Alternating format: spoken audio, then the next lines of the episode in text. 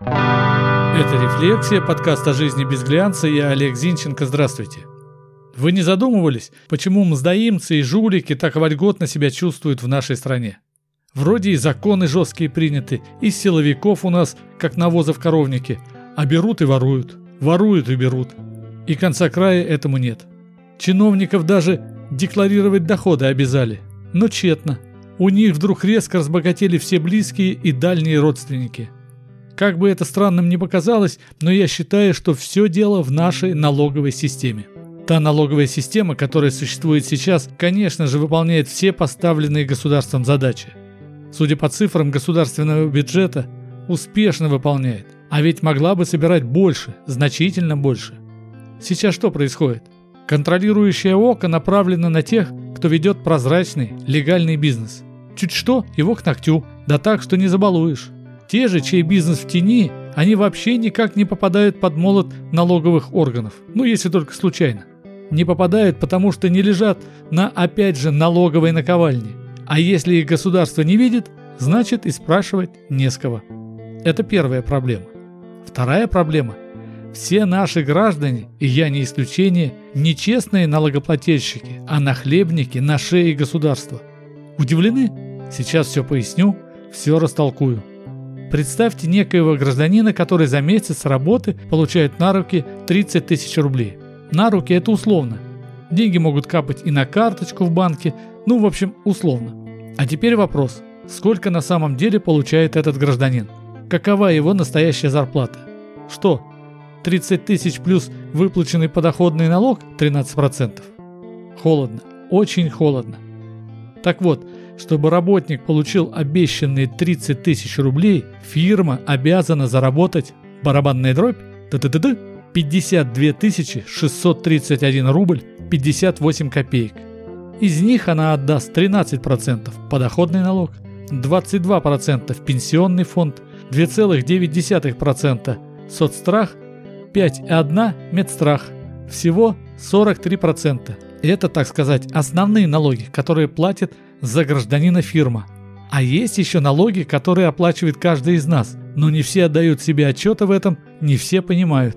Так почему же все налогоплательщики – нахлебники на шее государства? Все очень просто.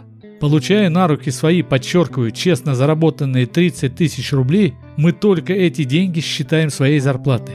Только их мы соизмеряем со своим трудом.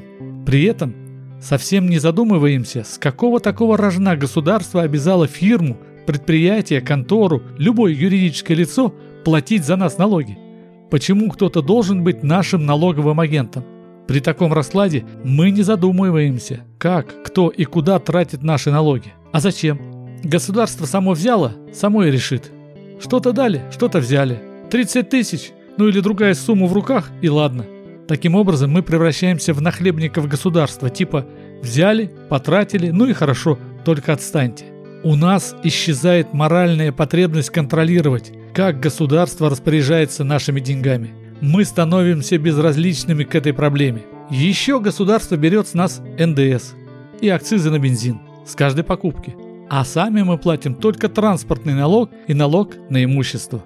Вот потому-то про них мы чаще всего и слышим разговоры потому что сами их из собственного кармана, своими руками. Всего же в нашей стране налоговая нагрузка на каждого честного человека приблизительно 51% от его заработка. Так вот, если бы каждый гражданин самостоятельно платил налоги, то минимальная зарплата, тот самый МРОД, вырос бы с 12 тысяч рублей до 21 тысячи со всеми вытекающими. Во-вторых, гражданин стал бы более требовательно относиться к расходам. Например, я никогда не стал бы отдавать свои деньги в пенсионный фонд. Понятно, это невыгодно государству. Его лишает дополнительной кубышки. Зато выгодно каждому налогоплательщику. Я бы, например, клал деньги в банк, в разных валютах, покупал бы облигации, а там проценты. В общем, неважно. Ну о своей старости я бы сам подумал, а не доверился бы государственному дяде, который к тому же работать до гробовой доски заставляет. Конечно, не все бы платили налоги, растрачивая свои деньги налево-направо. Но это уже нормальная работа для контролирующих органов, для налоговых органов. А в основной массе люди бы учились оптимизировать налоги и, что немаловажно, контролировать налоговые расходы государства. Что касается жуликов и неплательщиков налогов, то их может победить уплата налогов с расходов. Ну и такая система удобна для честных граждан, кстати. Конечно, если сделки совершаются в кэше, то что-то можно скрыть, но в основной массе от налогов не отскочить. Итак, гражданин должен платить налоги, совершая любую покупку. Потому что в цену покупки должна быть заложена ставка налога. Любая покупка – это уплата налога. Все просто. А если деньги положены куда-то в рост, ну и пусть лежат, пусть растут.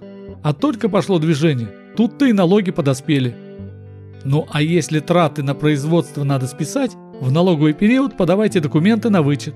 Вот я убежден, что при таком подходе жуликов станет меньше. Потому что при такой системе придется светить реальные доходы, а мздоимцам и прочей нечисти делать это невыгодно. Только сдается мне, почему-то и государству это тоже невыгодно. Ну и, конечно, пора отменить налог на единственную недвижимость у гражданина. За вторую и далее это плати, а за одну нельзя. Ведь купив дом или квартиру, человек освободил государство от мысли, как и где тебя поселить. В общем, ладно, это все планы, а в реальности запомните, если вам говорят, что у нас в стране самые низкие налоги, посмейтесь тому сказочнику в лицо. Так и живем. Это была «Рефлексия», подкаст о жизни без глянца, я Олег Зинченко. Жду вас в сообществе «Рефлексия» ВКонтакте, ставьте лайк, подписывайтесь. До встречи. thank you